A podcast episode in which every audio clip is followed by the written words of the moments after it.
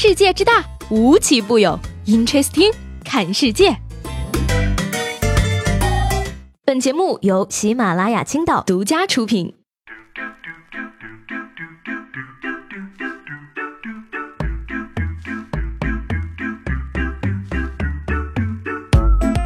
好，欢迎收听本期的 Interesting。今天节目开始呢，要说一个好消息。近日呢，民航局发布机上便携式电子设备使用评估指南，表示开放机上便携式电子设备使用的条件已经基本成熟，所以说以后在飞机上可以用手机看电影、拍照，连接机上的 WiFi，还可以收微信、刷微博了呢。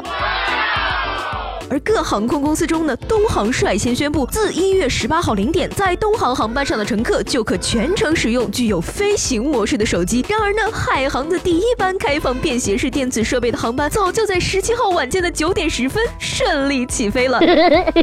目前呢，其他航空公司正在陆续跟进。不过呢，你高兴什么呀？平时都没有人联系你，飞机上那几个小时就更不可能了。而我跟你不一样。我手机里联系人很多，就差买得起飞机票了。所以呢，以后飞机上就会有大声打电话聊生意的大哥与哭闹的孩子交织成的美妙乐章了吗？然后呢，某手上就会出现一堆直播飞机上坐这坐那老铁双击六六六的小视频了。要我说呢，没事玩什么手机啊？多看点书不好吗？学学人家小学生。一月十六号呢，广东佛山的街头，一个五年级的女孩坐在台阶上认真写作业，表示要作业完成后才回家。而在被问到为什么要在路边写作业的时候呢，小女孩说，在家里写作业会控制不住自己呀，都是拖到很晚才写，然后又写不完，又要被家长骂，所以就要写完再回去呀。是呀，我也是一样啊，一回家就会控制不住我自己呀。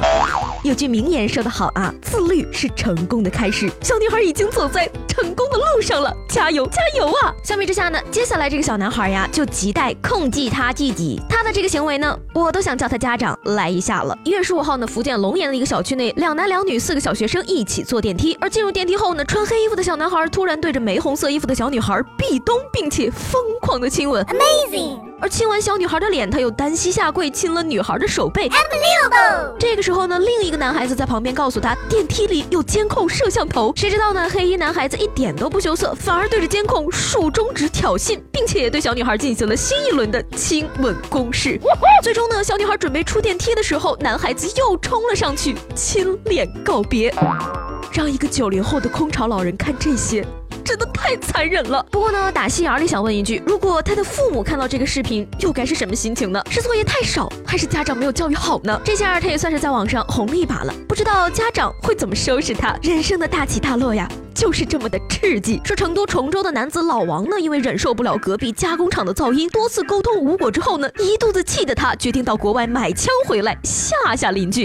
他办好旅游签证，远赴巴基斯坦买了四支手枪和两百发子弹，但是在回国的途中又打消了报复念头，于是准备打完子弹再回国。不料在山谷里打枪时，却被闻声赶来的巴基斯坦警方逮捕。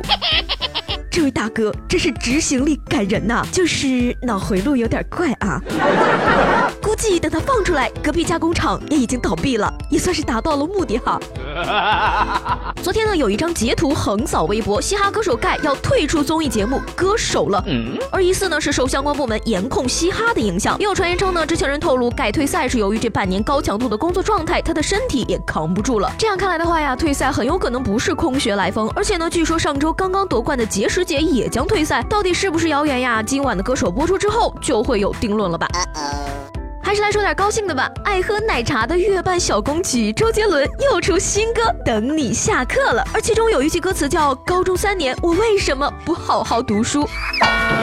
话说当年你可不是这么说的呀。零三年推出的三年二班，歌词还是考卷的答案我刚好都不会算，没关系呢。